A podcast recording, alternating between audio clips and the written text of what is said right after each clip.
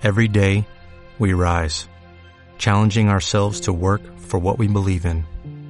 At U.S. Border Patrol, protecting our borders is more than a job, it's a calling. Agents answer the call, working together to keep our country and communities safe. If you're ready for a new mission, join U.S. Border Patrol and go beyond. Learn more at cbp.gov/careers. Buenos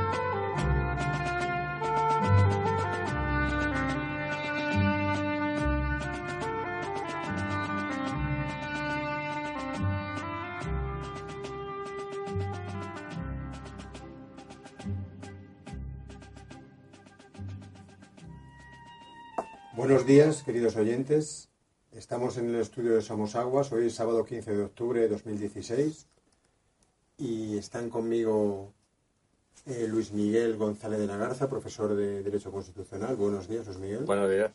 Eh, Chero García, buenos días, Chero. Buenos días. Elena Bazán, buenos días, Elena. Buenos días. Y por supuesto nuestro amigo y maestro don Antonio García Trevijano.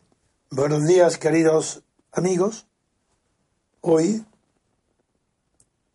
es raro. Pocas veces he visto, lo, al menos yo no recuerdo, que después de un pequeño temporal de lluvia vuelva a ser el mismo día, las mismas características, las mismas sensaciones que antes del temporal. Hoy hace un día de sol, maravilloso, pero con la misma tranquilidad y recordáis que yo insistía mucho en la impresión que me produce la quietud de la naturaleza en este día de sol. Sin embargo, cuando llovió ayer y antes de ayer, y, también hablé de la sosiego, otra especie de inquietud mental que produce la lluvia fina. Disfruté esos días, los deseaba después del verano, con ansiedad, eh, pero con ansiedad de ganas, no con ansiedad de intranquilidad disfruté muchísimo ese fuego. Y esos días, dos días nublados, grises, que recordaba las luces que grises de los muchos pintores impresionistas de finales de siglo en Francia. Y hoy me ha sorprendido que me parece como si no hubiera existido, como hubiera sido un paréntesis en la naturaleza los días de los dos días grises. Y el día de sol de hoy es exactamente igual que el de antes de ayer. Y eso es raro, porque siempre se produce, pero hay alguna variación. No, ninguna. No hay una hoja de un árbol que se mueva. La quietud es absoluta. Y claro, con el, brillo, el sol, la claridad, la luz, el césped tan maravilloso, de color, por la lluvia que ha caído, eso también me da la impresión de novedad. Sí, hay novedad en las cosas que veo pero me parece inmutable la naturaleza en lo que no, en lo que percibo. En fin, es una primera reflexión que, como sabéis, siempre me gusta comunicaros, porque yo creo que la mente transmite, queriendo, sabiéndolo, sin saberlo, transmite los estados de mente, los estados de que la naturaleza le transmite al pensamiento sin darse cuenta inconscientemente. Y hoy para mí es un día no de la tranquilidad que dio ayer la lluvia, el sosiego mental que da la lluvia, pero sí de quietud, sí. Pero hoy vamos a abordar con los invitados, con la simpática pareja que hoy me acompaña, vamos a tratar de comentar algunas de las noticias y, y, va, y nos va Juanjo que es el que está hoy al frente de la técnica, pero que tiene suficiente cultura y conocimiento para discernir la importancia de las noticias en los periódicos, que a nosotros las servimos como pretexto para hablar de seleccionar temas, no porque lo tomamos en serio. Los periódicos españoles ni, por casualidad dicen la verdad. Lo sabéis, pero por eso ahora vamos a empezar con la primera, que a lo mejor es verdad. No, no es científico lo que va a leer, pero vamos a leerlo Juanjo. Primera noticia del país, en primera página. En la portada del país, a tres columnas, dice 300 días en funciones. La novedad del multipartidismo desorientó partidos y votantes y ha puesto a prueba la resistencia de las instituciones. Continúa la noticia en la página 16, a cinco columnas, 300 días de coqueteo con el hartazgo. La incapacidad de los partidos para entender las reglas del multipartidismo ha afectado al ánimo de los electores y ha puesto a prueba la resistencia de las instituciones. Muy bien, voy a comentar esta noticia antes de pasar a las consecuencias que ha tenido en la economía la ausencia de gobierno, que también es un dato que llama la atención porque es el país el que lo destaca. ¿Por qué? Como dice, lo que ha leído es la confusión que ha producido los 300 días sin gobierno la confusión que ha producido en las instituciones. Bueno, veamos.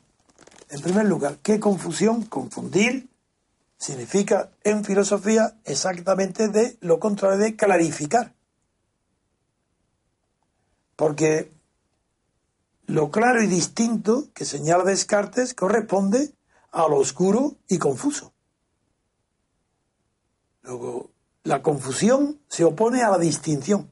No distinguimos algo de algo si hay confusión, no solo en las cosas, sobre todo en las ideas. ¿Qué confusión hay en 300 días de coqueteo con el hartazgo? ¿Qué ¿Por qué? ¿Por qué coqueteo? Primero, son frivolidades del periódico emplear estas palabras. Pero ¿por qué en lo que ha leído Juanjo se habla de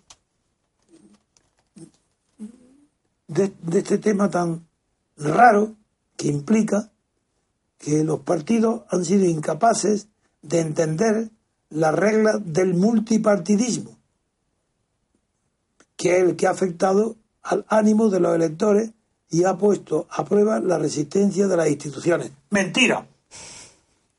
¿Queréis la prueba? Italia. Pentapartido. ¿Qué es esto de reglas? No hay reglas del multipartidismo. Eso no es verdad. Como tampoco hay reglas del bipartidismo. Aquí no hay más que dos reglas en lo que nos afecta.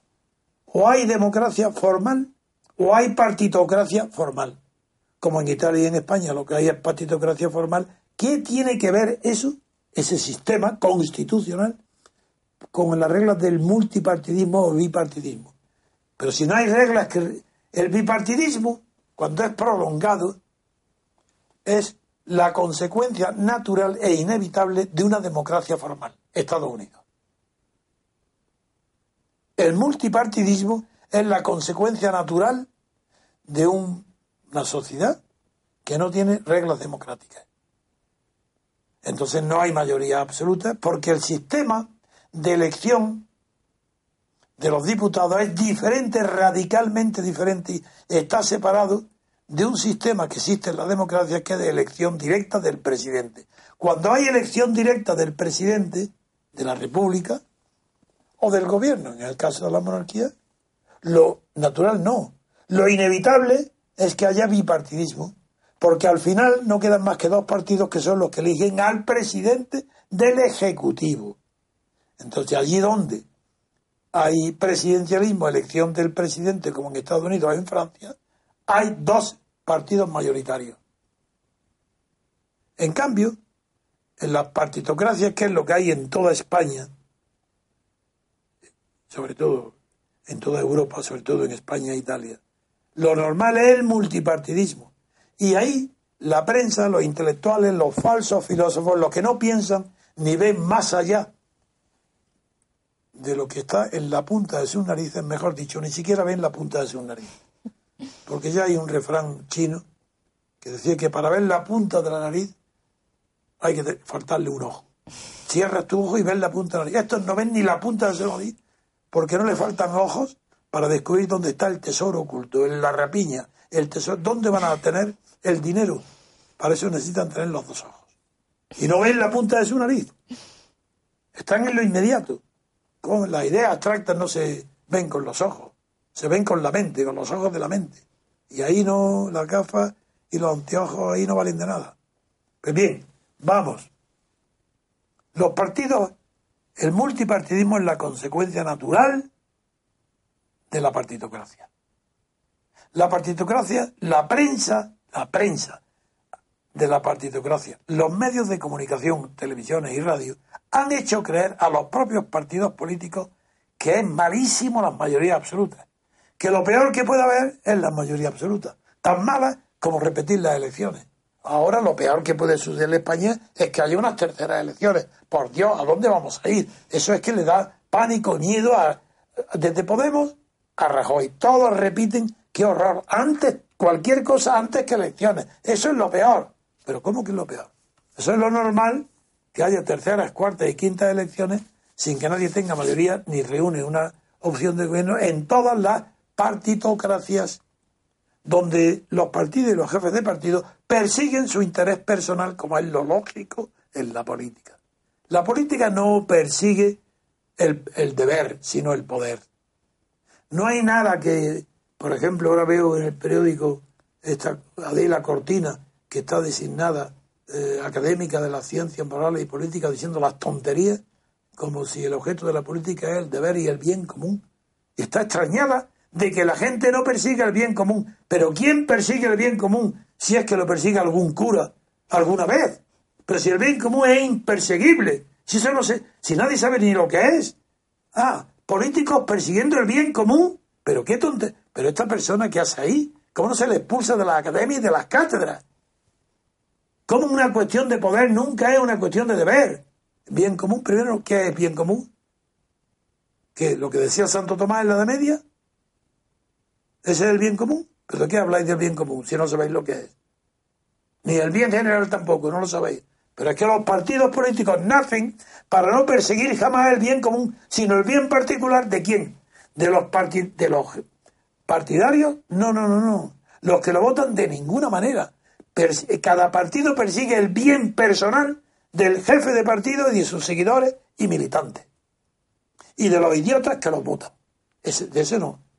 De ese no persigue el bien de los que los votan, persigue el bien suyo y el de los militantes, entre los que reparte nada menos que todas las prebendas y canonjías correspondientes al estado de partido. Porque en un estado de partido no hay más que bien particular y definido, que es el bien de cada partido. Por eso luchan de esa manera para ocupar el Estado. Se reparten el Estado, no, se reparten el dinero. Y por si fuera poco ese sueldo abusivo que tienen todos los altos funcionarios políticos designados a dedo, por si fuera poco, además, roban. ¿Qué queréis? Que sin haber separación de poderes se va a evitar el robo, pero ¿dónde se ha producido ese milagro? Jamás en la historia política, nunca. Ni en la antigüedad, ni hoy, ni mañana. Mientras no haya separación de poderes, la corrupción es una invitación. Yo invito a todos que roben todos los días, porque mientras no haya separación de poderes, eso es imperseguible no se podrá acabar nunca con ella. Todos esos casos que estáis viendo ahora, que si Argulter y tal, pues esos son gotas de agua. Si la corrupción es, mm, multiplica por 100 la que quedará descubierta, si se descubrirá un 2%, un 3%, eso no es nada. Sin separación de poderes la corrupción es inevitable. ¿Y qué significa separación de poderes? Pues que haya desde el origen separado el método, la forma de elegir al gobierno, al presidente del gobierno como jefe del Ejecutivo, es decir, jefe transitorio del Estado, y la Cámara de Representantes que van a legislar como representantes de la nación en una Asamblea Nacional. Y tienen que estar separados el Poder Ejecutivo y el Poder Legislativo como están separados el Estado y la nación, porque al Estado le corresponde la fuerza, el monopolio de la fuerza, militares, policías, y son ellos a los que tienen que tener un jefe que les mande para que hagan, se hagan cumplir a la fuerza las leyes. Y si Rajoy no manda a la fuerza cumplir las leyes de la unidad de España en Cataluña es porque él es un traidor, cobarde, acobardado ante el fenómeno de la secesión de Cataluña, no ordena a las fuerzas militares que inmediatamente declaren, él no declara el estado de excepción para que las fuerzas militares desempeñen las funciones que él no se atreve a hacer. Claro que no hay ejército, independiente de quién, de ellos mismos, si el ejército es una sombra. Pues la policía, claro que tampoco hay policía, si ya hay mazos de escuadra. Pues a quién? Esa es la necesidad absoluta de una inmediata, profunda, lo más cercana posible, revolución pacífica por la libertad política para hacer otra constitución. Esta es una constitución de la oligarquía, de las minorías, de la corrupción. Esta corrupción, cuando se hizo esta corrupción, tengo escrito, y ahí desafío a que lo leen. Hace 40 años dije que esta constitución solamente sería posible de cumplir mediante la corrupción de la clase política. Ahí está. ¿Por qué lo digo yo 40 años antes? ¿Porque cree que soy un agorero? No, porque conozco la ciencia política. Y del mismo modo que los que conocen las matemáticas o la física, o la, meteorología menos, porque la meteorología se equivoca más que yo me equivoco en la política. Hay más fallos el análisis meteorológico, a pesar de los inmensos avances que tiene, que las veces que yo me haya podido equivocar en las predicciones políticas. Dije el 20, el día 21 de diciembre, dije que no habría gobierno. Y el día 26 de junio dije que no habría gobierno. El 21 de diciembre del año pasado dije habrá otras elecciones. El 26 dije hay otras terceras elecciones. Pero ahora me he sorprendido. ¿Por qué? Porque inusitadamente el peligro tan grande de que no haya separación de poderes, esos 300 días de coqueteo con el hartazgo que le llama el país, esos 300 días han producido un fenómeno increíble. Y es que a la vista de todo el público, es decir, después de haber transmitido por televisión el escándalo de las primera investidura, donde Pablo Iglesias estaba repartiendo en televisión los puestos de presidente del gobierno para Sánchez, los de vicepresidente para él, los jueces eh, tenían que obedecer y jurar los principios del movimiento de Podemos, de, Iglesias. el boletín oficial en manos de Iglesias. Después de haber visto ese espectáculo bochornoso, esa comedia de enredo, de Boulevard, de París, después de eso, en la segunda hemos visto algo peor aún. ¿Qué es lo que hemos visto? Un espectáculo inenarrable. La interioridad de intestinas de los máximos dirigentes del PSOE. Ah, al PSOE le llamabais el partido que vertebra España. ¿Pero desde qué? ¿Cómo le llamáis que vertebra? Decían, la razón, ellos no saben lo que es vertebrar. Porque España, cuando llama a España invertebrada, hace un análisis ficticio, falso, superficial y frívolo sobre lo que es la vertebración de España. Porque en España invertebrada es donde Ortega plantea el, problema de la cuestión catalana, como de la cuestión vasca, que no la hizo, fue la cuestión catalana. ¿Por qué se equivoca Ortega? Porque cree que la cuestión catalana no depende de lo que pagan los catalanes, sino de lo que haga el resto de los españoles y de nosotros, de los andaluces, de los madrileños. Y ahí se le ocurre nada menos que la idiotez de concebir a España como un proyecto común, no, como un proyecto sugestivo de vida en común. Es decir, igual que se proyectan los matrimonios o las parejas de hecho, se proyectan como un, sí, un proyecto sugestivo de vida en común. ¿Esas son las naciones? Para Ortega sí. Eso se lo han creído los catalanes. Y ya están casi con la mitad de separatistas que quieren el proyecto común de separar Cataluña de España. Y Podemos crece a ese calor. Y el PSOE dividido entre un verdadero ignorante, no digo tonto, porque un verdadero bobo de la política como Sánchez, que no sabe que la política es una lucha exclusiva por el poder, donde la ideología separatista o unionista tiene solamente una importancia primaria en el caso de unas crisis nacionales totales, sino tampoco. Se aferró a la idea de que no es no. En un país acostumbrado a oír desde la época de, desde la guerra civil que no es sí. ¿Cómo que no es no? Pero ¿cómo que no es no? Crisis en el PSOE. Venga. Instrumentos de televisión, a narrarla. Una, una mujer diciendo, aquí la que mando soy yo porque soy la presidenta del PSOE. Pero, uh, Una mujer que no sabía de dónde estaba. Sánchez, agarrado al no es no, monta una una falsa. Y la trampa interna del PSOE es la trampa externa de España. Claro que está el partido que ha vertebrado España con trampas, con trucos, renunciando a todo, al marxismo para empezar, y diciendo no a la OTAN de entrada para decir sí. Ahí tenéis la prueba. No es sí, Felipe González, OTAN. Ahora, no de Sánchez es sí. ¿Para quién? Para el Comité Federal, que va a dar la orden de abstenerse para que sea Rajoy el nuevo presidente.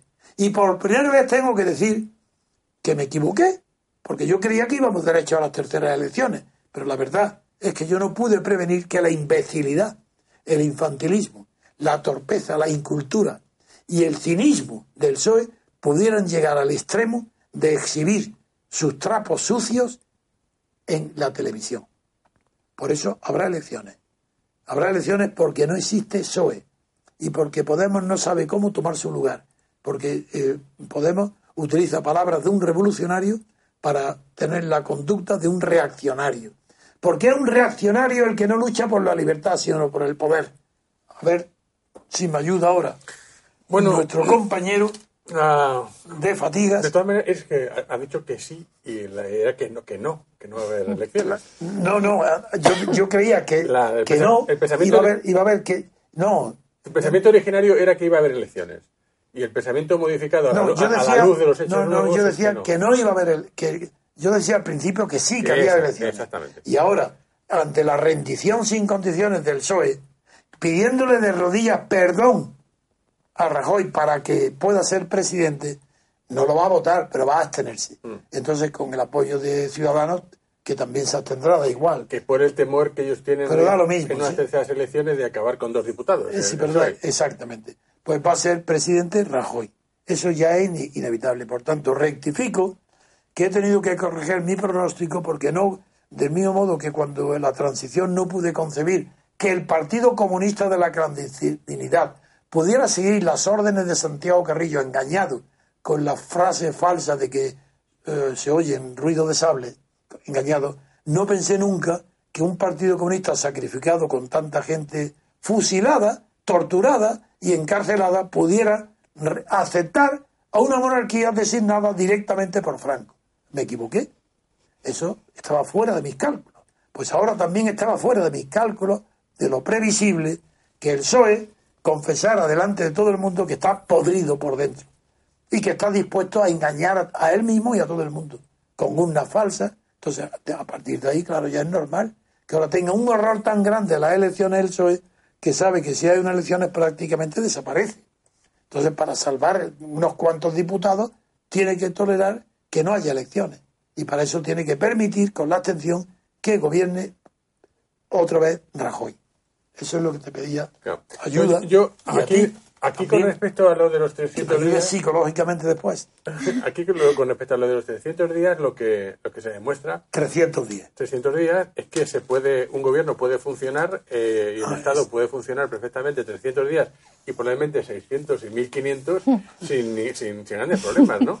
Eh, y, que, y que son más innecesarios de lo que... Pero eso va a ser el tema segundo. Sí, pero que estar relacionado. que lo Porque la, no, porque la, la, redacción de la, de, la primera noticia, que por cierto es una redacción bastante mal hecha.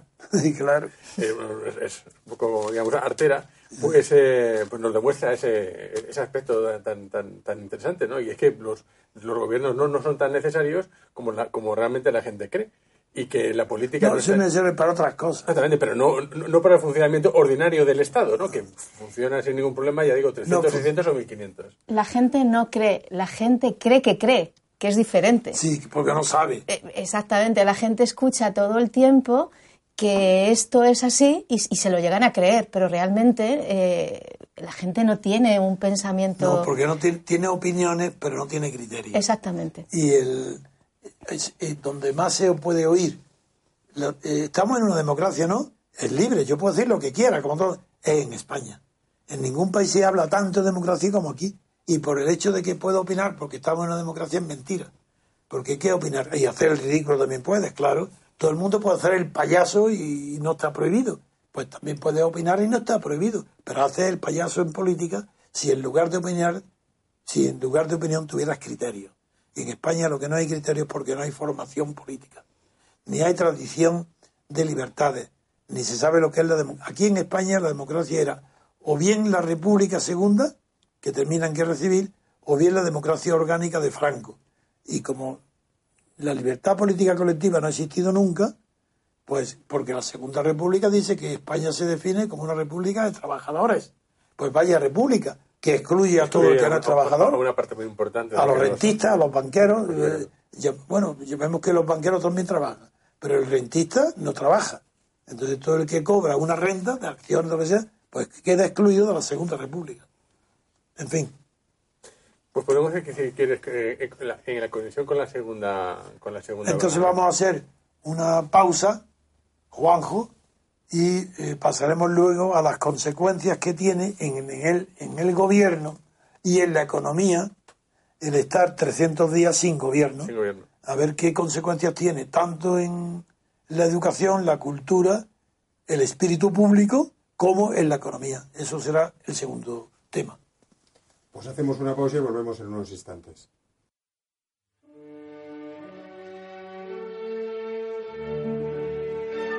Estrenamos nueva web www.mcrc.es. Desde ella podrás acceder a todos nuestros contenidos, diario, radio, televisión, hoja de afiliación. Interactúa con nosotros con el nuevo botón Iniciativas para la Acción.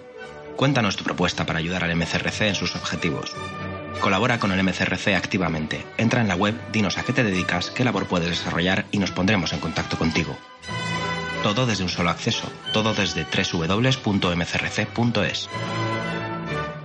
Continuamos, queridos oyentes, y tiene la palabra don Antonio García de Revijano. Sí, nuestro invitado de hoy es profesor de Derecho Constitucional en la universidad universitaria.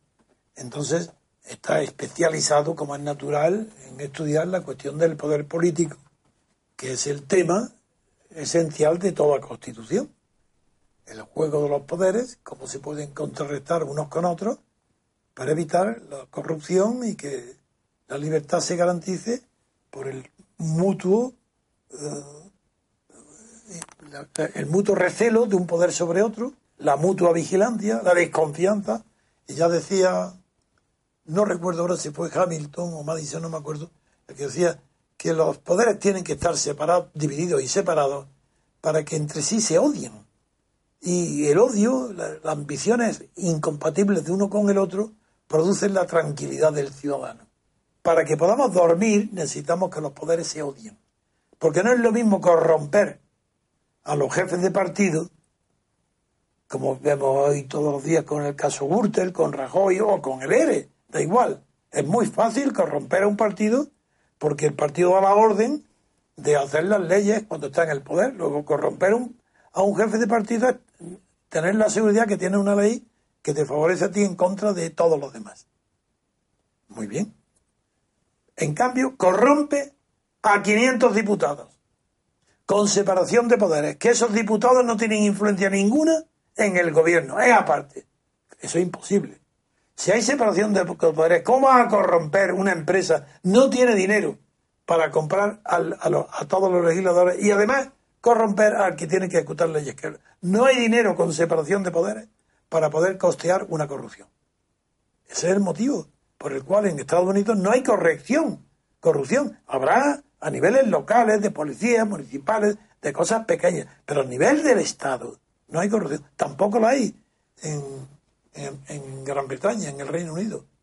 Porque allí hay, aunque no hay democracia, porque no hay separación de poderes, pero en cambio hay un sistema parlamentario muy, muy arraigado, de muchísima tradición. Y en el parlamentarismo puro, como, o de gabinete, como se llama el inglés o el de británico, la corrupción es pequeñísima. Acordaros del caso de Prófumo, un ministro que dimitió porque tenía relaciones sexuales con una señora muy guapa, pero que había sido amante de un alto responsable de los militares rusos y podía tener cosas de espionaje. Eso es, esos son los casos que se conocen, pero no como en España o Italia o Grecia, donde y, y Francia y Alemania, donde la corrupción es el pilar primero del fundamento y del funcionamiento del sistema partitocrático. Bien, dicha esta introducción, le voy a dar la palabra a nuestro invitado profesor de Constitucional para que nos diga cómo es posible explicar con los ejemplos antecedentes que ha habido, que en Italia hubo más de 300 días sin gobierno, y en, y en, Italia, en, Bélgica, y en Italia, en el tiempo de los, de los pentapartidos, de los pentagobiernos, también había más de un año sin gobierno, y sin embargo funcionó la economía mejor que cuando había gobierno, tanto en Bélgica como en Italia. Y aquí parece ser que se está repitiendo el fenómeno, y es de lo que le voy a dar la palabra a nuestro invitado de hoy para que nos lo alumbre. Bueno, básicamente la, no, es una explicación técnicamente de derecho constitucional, más bien es de economía política eh, y de la resistencia que tienen las, las, instituciones, una vez que están, digamos, establecidas, a un funcionamiento automático, es decir, que ya funcionan de un modo independiente. Pero eso, claro, hay que conjugarlo también con una, con una cuestión que es fundamental, y es que en la actualidad una parte muy importante de la legislación española viene de Europa.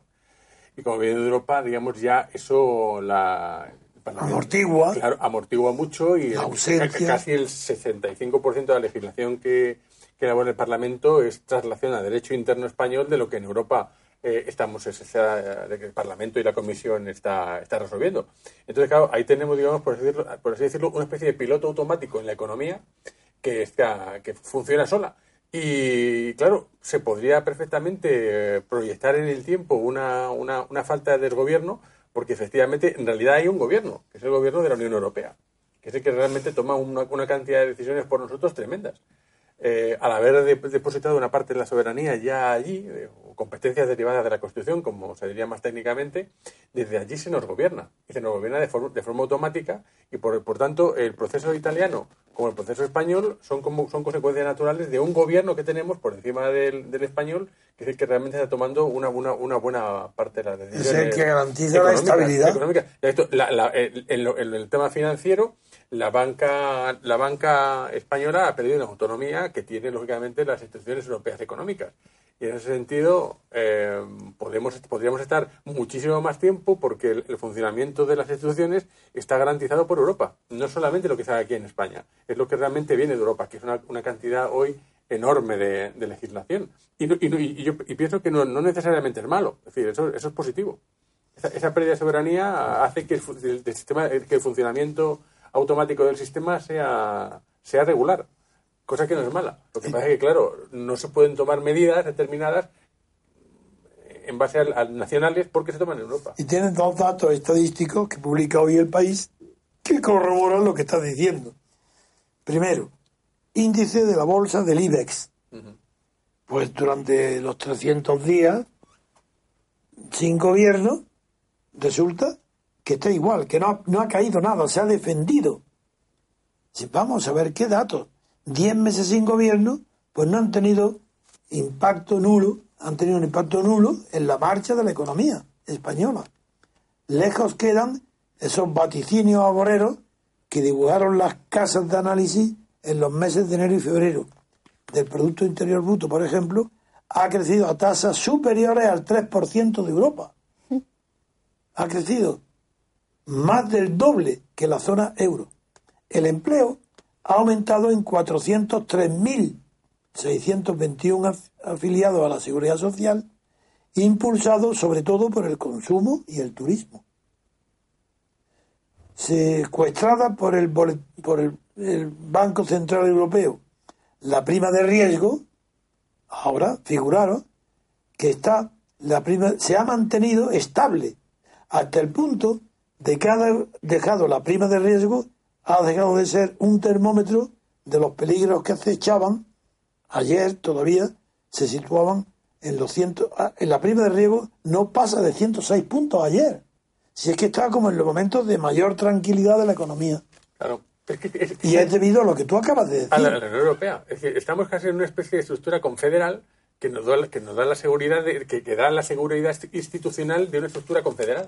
Pero ¿por qué ha crecido más en España que Europa? Yo creo que ha sido el turismo lo primero. Sí, bueno, es que los, los, atentados que ha habido del ISIS en los países de turismo habituales como eran... Ahí está. Eso, Turquía, Egipto. Exactamente. Siria, África, todo el norte de África. Eso ha hecho que el Se turismo ha venido a España. aquí. Pero, claro, pero, pero cuidado, el turismo es muy peligroso. Como, Hombre, decía, el, como decía el presidente de la Sonia Kiomorita, un país que tiene su economía basada en estos servicios, tiene los pies de barro. Y el turismo es estos servicios. Una bomba aquí mañana hace que ese turismo eh, eh, es un espejismo que desaparezca, claro. Es verdad. Claro, por eso eh, lo importante es tener una, una, intentar tener una industria nacional, realmente propia y autónoma. Sin embargo, esto se lo achaca el gobierno de Rajoy como que eh, mérito como es propio. suyo, mé- mérito suyo. de ellos, ¿no? Sí, claro. Lo venden así, ¿no? Que han sido ellos los que han logrado da- esto. da- daría igual que fuera el, el PSOE o que fuera, o que fuera Lo quien mismo, fuera. lo mismo. Sería automático, porque estamos en, lo que nos lo garantiza el funcionamiento y que las instituciones funcionen correctamente es la Unión Europea. Claro.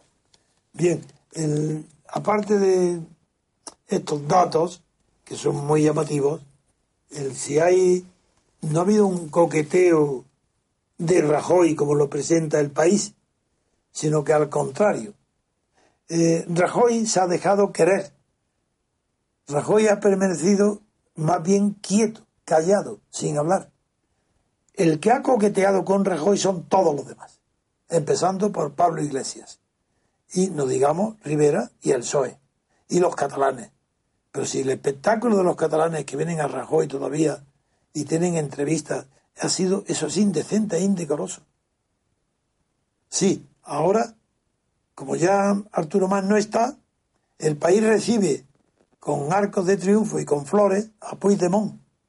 Porque lo que ha propuesto Puigdemont es que hay que rechazar todo lo que hasta ahora se ha hecho que porque se ha cometido el error de plantear direct- directamente un referéndum para que de- decida sobre sí o no separación de Cataluña. Y él viene con su fórmula política original y nueva debajo del brazo, orgulloso de su talento. Y como si fuera un gaetano mosca, pues viene con la fórmula política y dice, no, no, eso está mal planteado. Lo que el referéndum hay que hacerlo de mutuo acuerdo y darle al gobierno todo, que, que él ponga todo. Fecha, hora, día, mes, año, no, año enseguida, pronto. pero, Urna- año, todo, calor, frío, que ponga todas las condiciones. Incluso que lo redacte, pero con una condición. Que lo que es indiscutible, que eso no puede negociarse, es la independencia de Cataluña. Pero la fórmula mía es que en lugar de decir, ¿queréis que Cataluña sea independiente o no? Eso no, eso es una barbaridad. Hay que decir, como el otro día lo comenté, solamente, ¿queréis en el comento que se inicie el proceso de separación de Cataluña? No, perdón, perdón, perdón, me he equivocado. ¿Queréis que se inicie el proceso de separación de España respecto de Cataluña? Es decir, qué maravilla, qué tío, qué un genio. Está proponiendo que España convoque un referéndum conjunto donde sea España la que se separe de Cataluña. Este tío es genial. Y Rajoy, pues está aplaudiéndole con las orejas. Es un, es un momento de prestidigitación. ¿no? Que viene y lo toman en serio el país. Y el país ha dicho en un editorial ayer antes ayer, la música nos gusta. Ha dicho literalmente esa música, editorial del país, nos gusta. Esto ya es distinto, esto ya es otra cosa. Que España se separe de Cataluña es diferente. ¿Por qué? Porque país defiende, eh, tiene cierto sentido. Decir por. Lo que parece un chiste no lo es. Como el PSOE defiende el federalismo de España, deberían.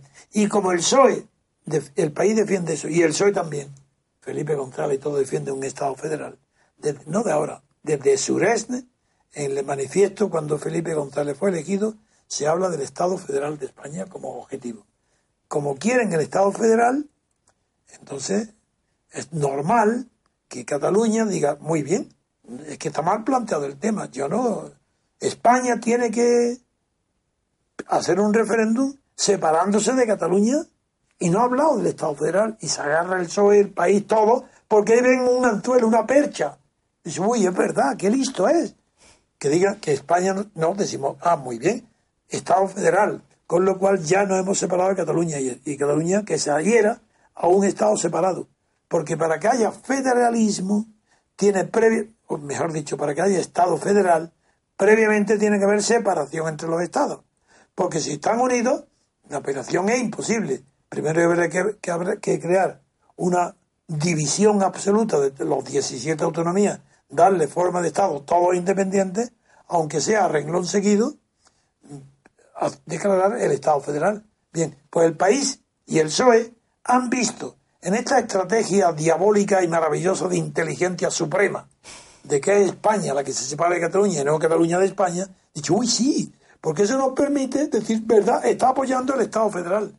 Y como cada uno piensa lo que quiere respecto a lo que el otro dice, pues ahí tenéis ya. El Estado federal ya lo quieren todos y, que, y, y para que España se separe de Cataluña. Esa es la fórmula. Pues bueno, 300 días de coqueteo con el hartazgo del gobierno para que venga un catalán a aprovecharse de este coqueteo para que llegue hasta Rajoy su fórmula política a la italiana, pero a la italiana del siglo de finales del XIX, no del XX.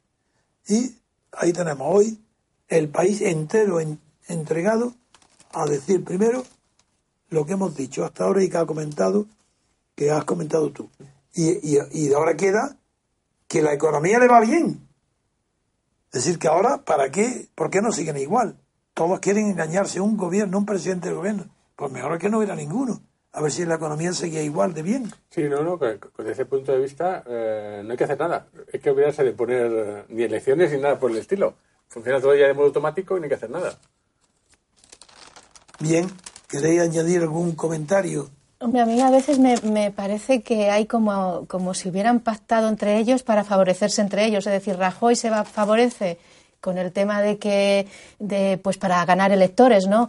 De que los catalanes se van, catalanes se van y los catalanes lo mismo, se favorecen ante los independentistas, pues de alguna manera para. Y, y, y pienso que puede ser que haya detrás de alguna negociación yo es que soy siempre de la teoría de que, de que todo lo que parece que vemos no es lo que vemos realmente, sino que hay algo detrás que, que hayan tramado entre ellos y que les favorezca como el tema de ETA, ¿no? Que estuvo, ganaban... Es que se me ha ocurrido, se me ha ocurrido preguntarte y pedirte que intervengas porque conozco tu condición de psicóloga, que has estudiado psicología, estás especializada, y hay un artículo en, en el país firmado por un tal Jordi Soler, que es escritor, donde dice, el título es La polución psíquica. Eso pertenece a la psicología, ¿verdad? Sí, sí. Bueno, la, polución, sí, bueno. bueno y a la psiquiatría también podría. lo que es el titular, sí. sí, el titular, claro. El contenido a lo mejor no tiene que ver. No, verás lo que dice. Dice, cada vez se extiende más la peligrosa práctica de atacar a quienes adoptan expresiones culturales de otros acusándole de apropiación cultural. Es una nueva e inquietante forma de censura moral y puritanismo. ¿Tú lo entiendes? Yo no. Bueno, enredan mucho, enredan mucho para, pues, eso es un, pues, yo creo que es un engaño también en el sentido de que enredan mucho, realmente no saben ni lo que dicen ellos. Otro titular del mismo. Los vigilantes de la apropiación cultural luchan por un mundo parcelado. ¿Pero cómo? los vigilantes de la prohibición cultural. ¿Y cómo lo publica un periódico que quiere ser serio? Otra cosa, el concepto va en la línea narrativa de Trump, o de Marine Le Pen, o de Nigel Farage. Ah, ahora ya estaba. El concepto va en la línea para explicar de qué está hablando. Dice, pues mira, esto va eh, pues como Trump, como Le Pen, como Farage. Pues no hemos enterado, ¿verdad? Enredan, o sea, no, o sea, yo pienso que a veces usan palabras así como muy llamativas, pero que realmente son palabras vacías, que no tienen... Lo pongo en honor tuyo porque eres psicóloga, has estudiado psicología y te he querido decir, pues mira, hoy hay un título de la polución psíquica. Bueno, polución psíquica tenemos todos un poquito, ¿eh? Cada día que ponemos la tele, que, que leemos un periódico, tenemos mucha polución psíquica. Pero creo que mi radio no. No, la tuya no. Que no contagie. Polución. Bien, pues vamos a descansar una pauta pequeña a Juanjo y pasaremos a otro tema. Pues hacemos una pausa y volvemos en unos instantes.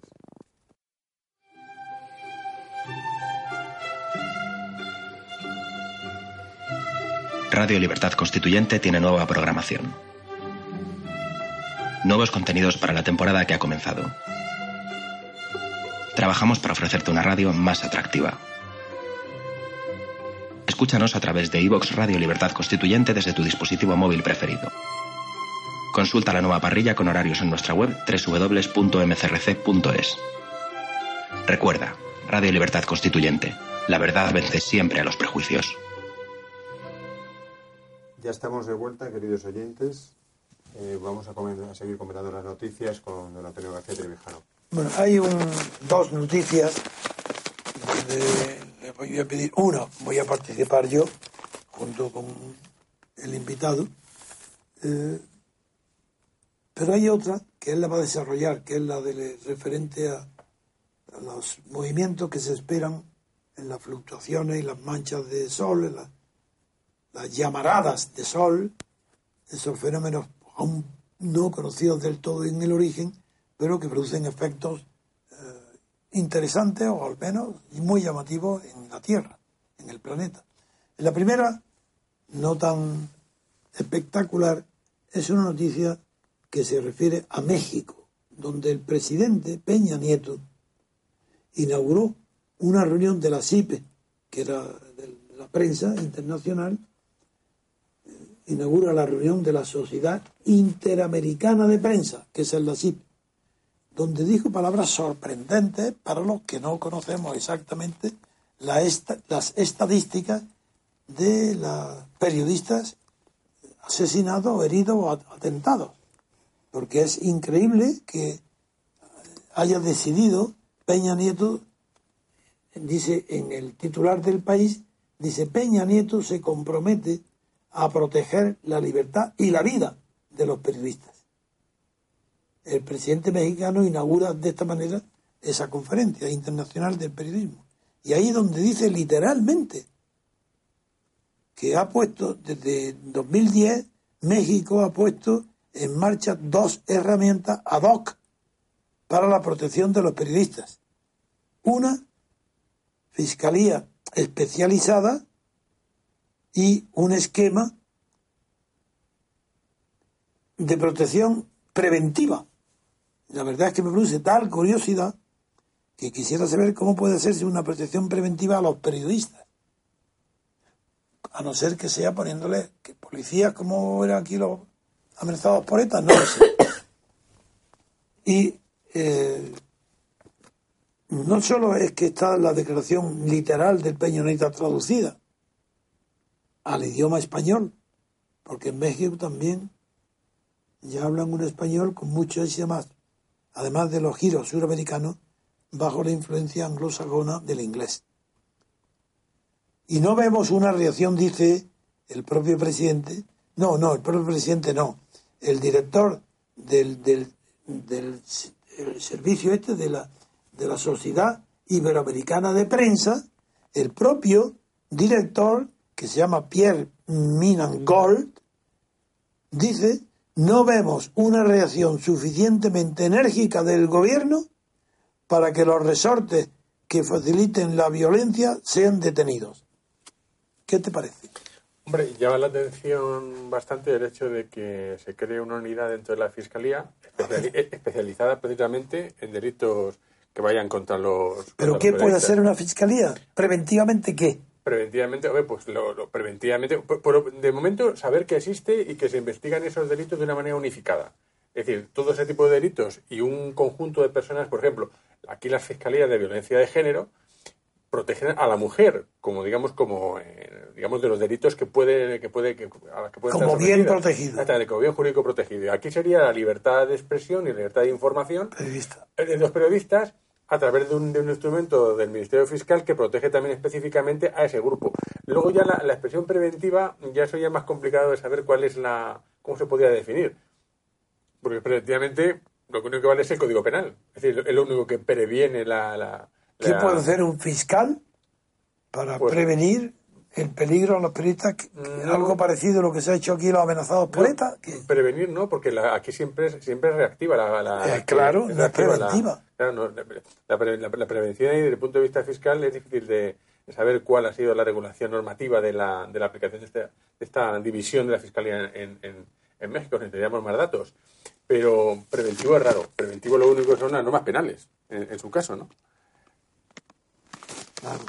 Y luego el propio director del país, aquí no sé por qué, el, el Antonio Caño, también de- habla de que no conoce ninguna industria que se haya tenido que enfrentar a una transformación tan profunda como la del periodismo. Pero ¿qué tiene que ver la persecución? Bueno, ahí puede ser, Antonio, A ver, a ver, a ahí puede ser, yo, yo imagino que se- ahí lo que es, a lo que se refiere es que frente al periodismo digital, el electrónico, el que tiene fundamentos parecidos a- al del MCRC, eh, puede- pueden haber ataques, por ejemplo, de Ah, sí. ataques de, con, con virus informáticos, Sí, sí, sí, ataques de- es un Ahora grupo de, entiendo, de entiendo. ataques que pueden Ah, no coartar la libertad de, de los periódicos Ah, digitales, por ejemplo. Y ahí se puede hacer, ahí, ahí la prevención podría ser efectivamente una investigación por parte de la Fiscalía junto con la policía de ataques que se dirijan a coartar la libertad de expresión de, la- de los formatos electrónicos. Claro, claro, por eso dice, añade el periódico, palabras ya que sí, van en este sentido, que yo no lo había visto. Por ejemplo, dice, el cambio es tan inevitable respecto a esto de los periódicos digitales, que quisimos remarcarlo tirando, remarcarlo, fíjate, remarque, remarque, ¿sí? remarcarlo tirando la redacción antigua, tirando y levantando una nueva. que sería electrónica. Eso es. Para el director del país, los medios tradicionales no han de dejarse llevar por la nostalgia y el sentimentalismo.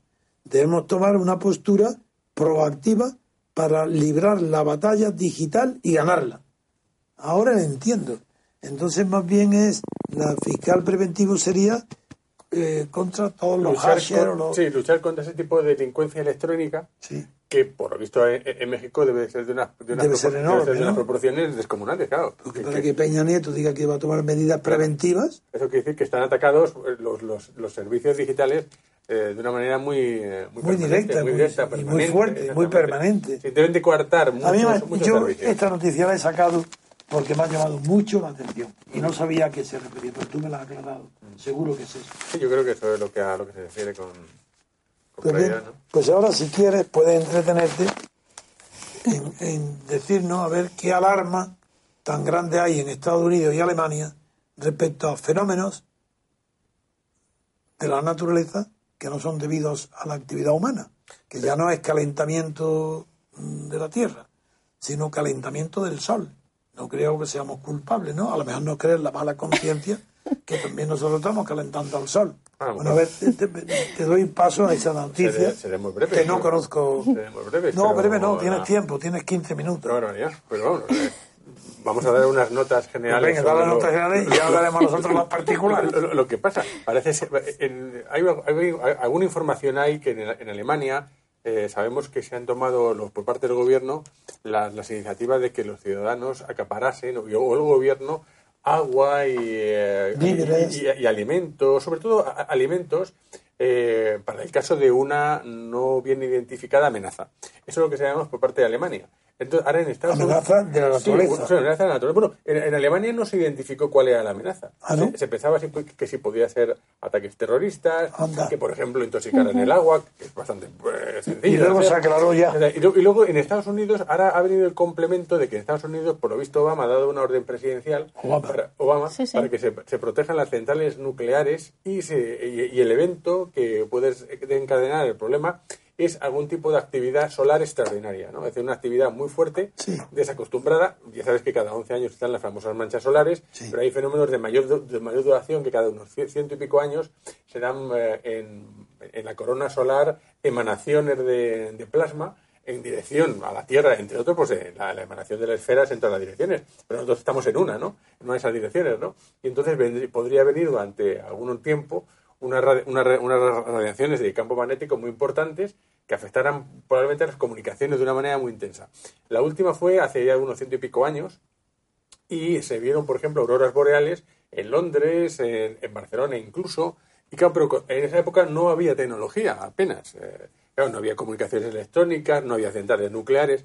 Entonces, todo lo que es la, la, la generación de electricidad, la, la- difusión de la electricidad a través de- de- las- de las torres de- eléctricas, la telefonía, toda la tecnología de Internet que, se va, que ahora tenemos, eso puede estar o que- quedar muy afectado por campos magnéticos intensos que afectarían a toda la economía. afectarían a los aviones. Los aviones no podrían volar en esas condiciones. Afectarían a los satélites. Los satélites quedarían completamente inhabilitados. ¿Y los trenes? Y averiados. Bueno, los trenes eh, sí porque son eléctricos.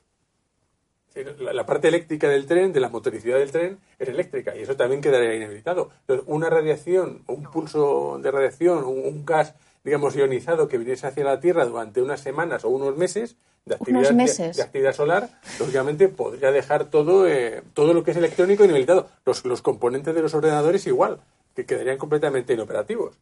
Eh, todo lo que tiene un componente electrónico puede quedar o averiado o inoperativo. Y claro, imagínate lo que es una avería de los equipos informáticos. Y, y eso en Estados Unidos, la, la orden presidencial era para que se está pensada para dentro de como ocho o nueve meses más o menos, ¿no? Y la idea era proteger las centrales nucleares para que un posible pulso electromagnético pues no las, no las pongo, por ejemplo, en, en funcionamiento más allá del, de, lo, de, lo, de, lo, apropiado que se pueden volver peligrosas, ¿no? Claro. Eh, y, y, eso, y, y, eso, entre otras muchas cosas. Todo lo que afecta a nuestra sociedad tecnológica, que es de tipo electrónico, puede ser o podría ser afectado como consecuencia de ese, de ese pulso magnético. Y además contra el que no se puede hacer nada no tenemos posibilidad de luchar contra una cosa así. Bien, eh, es entretenido. Claro, claro, no, es entretenido y, no, y, nos puede dejar en la oscuridad durante mucho tiempo. No sé, en, recuerdo que al, después de la guerra mundial, desde luego, creo que fue en el año 48, porque, el, porque el, yo estaba en el, Granada. El apagón de Nueva York del 48. No, no, no, fue, no sé si fue el 48 o el 49. Sí, yo estaba en Granada y eh, estaba, había terminado la universidad o estaba terminando y una noche pues vi el cielo completamente verde. De verdad, ¿eh? Sí, sí, una aurora boreal. Sí. Era una aurora boreal, claro. No, no, boreal, sino una aurora por la posición. Una aurora, sí, del magnetismo, la iglesia sí, claro. y las manchas solares que son erupciones mayores mm. de energía nuclear que produce la fábrica sol, del sol, la produce más que lo habitual y produce unas alteraciones en, la, en, en el eje magnético, no, pues no llega tanto, pero sí en la eh, alteración de los fenómenos que están influidos por el magnetismo solar, por el, el magnetismo de la Tierra atraído por el Sol, sí. Entonces corrió, no sé si será verdad o no, desde luego yo recuerdo que me lo contó mi padre, no sé si sería verdad, pero él me lo contó como si fuera verdad, él lo creyó, que el gobernador de Segovia, que te me acuerdo de Segovia, llamó al, a su correspondiente ministro, no sé quién sería, sería el año 48, pues sería uno de los militares que fue ministro de la gobernación, y le llamó, señor ministro, que aquí estamos viendo el cielo azul, no, perdón, verde, que estamos viendo unas ráfagas verdes, una tal. Entonces le llamo para informarle de este fenómeno, ¿qué es? Y le dice, eh, se supone que el ministro sabía lo que era y le dice, el señor gobernador, eso es una aurora boreal. Y cuando acontece, los gobernadores dimiten. Esa es la anécdota que yo quería contar. Bueno. pues bien, yo creo que aquí van a dimitir mucho si no hay aurora boreal. Van a tener que dimitir mucha gente. Entre otros, eh, Rajoy. Sí, si no, como... sobre todo porque lo, estos países parece ser que seriamente han, pre, han prevenido a sus sociedades, vamos, a, a, sus opiniones públicas para que para que puedan prevenir lo, lo, que pueda suceder, ¿no? Aquí parece que no se toma ninguna medida, ¿no? Pero sí, yo recuerdo también que mucho más después de eso, estando yo ya viviendo en Madrid, también hubo alarmas que no llegaron nunca, pero como ahora. Y ya hablando la prensa también de los fenómenos de las manchas solares que iban a producir trastornos en automóviles que se pararían en la carretera y la, que no funcionarían las una cantidad de Sí, claro, claro, y eso no se produjo nunca. Son, digamos, son probabilidades, sí. nada más, pero bueno, que puede suceder, evidentemente. De acuerdo, pues si os parece bien, pues damos por terminado, salvo que queráis vosotros añadir algún tema no tratado hoy y que merezca la pena ser mencionado. Pues yo por mi parte no. ¿Y tú? Pues por desgracia no. Ah, por desgracia. no. ah, te que hubiera temas interesantes. No, hombre, no. No, no, que es muy aburrido, es verdad, que es aburridísimo lo que leemos en los periódicos es una repetición siempre de lo mismo. Pues en fin, pues nada, damos por terminada la sesión de hoy, agradeciéndole a Juanjo y a la realizadora Elena, que ha dejado las experiencias que está en, haciendo en la biblioteca con la televisión para venirse aquí a ayudarnos y el, espero que vaya todo bien y gracias por la ayuda de la realizadora de televisión a estas tareas tan bajas como las que hace Juanjo, que es de mantener simplemente el sonido. Muy bien, ¿de acuerdo? Muy bien, pues hemos llegado al final del programa. Eh, les rogamos que compartan el podcast y que si les ha gustado le den me gusta. Y recuerda la asamblea, hombre. Ah, y le recordamos la Asamblea General de Repúblicos que se celebrará en Madrid el, en diciembre, el día, el día 9 o el día 10. De momento. De momento. Todavía no está alquilada la zona porque hemos, la, el local, porque hemos pedido un avance, un informativo de los afiliados, los asociados, para que nos digan más o menos que, se, que sepamos el número de los asistentes, porque tenemos varias opciones según el número de asistentes. Eh, hemos- la mínima es 500 y las máximas están alrededor de 2.000, pero entonces vamos a ver. Pero a partir de 500 sí contrataríamos ya enseguida. Les recordamos que, que rellenen en la, en la web, en el sitio que web de- contesten a la información que le hemos pedido sobre esto, sobre su deseo de asistir, su decisión de asistir, aunque esté pendiente de fijar la fecha, que no depende todavía de nosotros, porque yo me inclino a elegir un sitio que no esté en el centro de Madrid para facilitar la comunicación, las parking, todo, incluso las comidas, mientras que lo que está ya asegurado y reservado es un en el centro de Madrid que tiene capacidad importante, creo que se puede ampliar bastante, y pero no podemos tomar la decisión en dos tres días. Muy bien, pues les rogamos que, que rellenen la información eh, y tienen hasta el día 20 de octubre para, para hacerlo. Y nos despedimos. Pues le quedan pocos días, Sí, cinco días. porque hoy es cin- 15. Pues muchas gracias, Juan. Muy bien, pues nos despedimos hasta el próximo programa.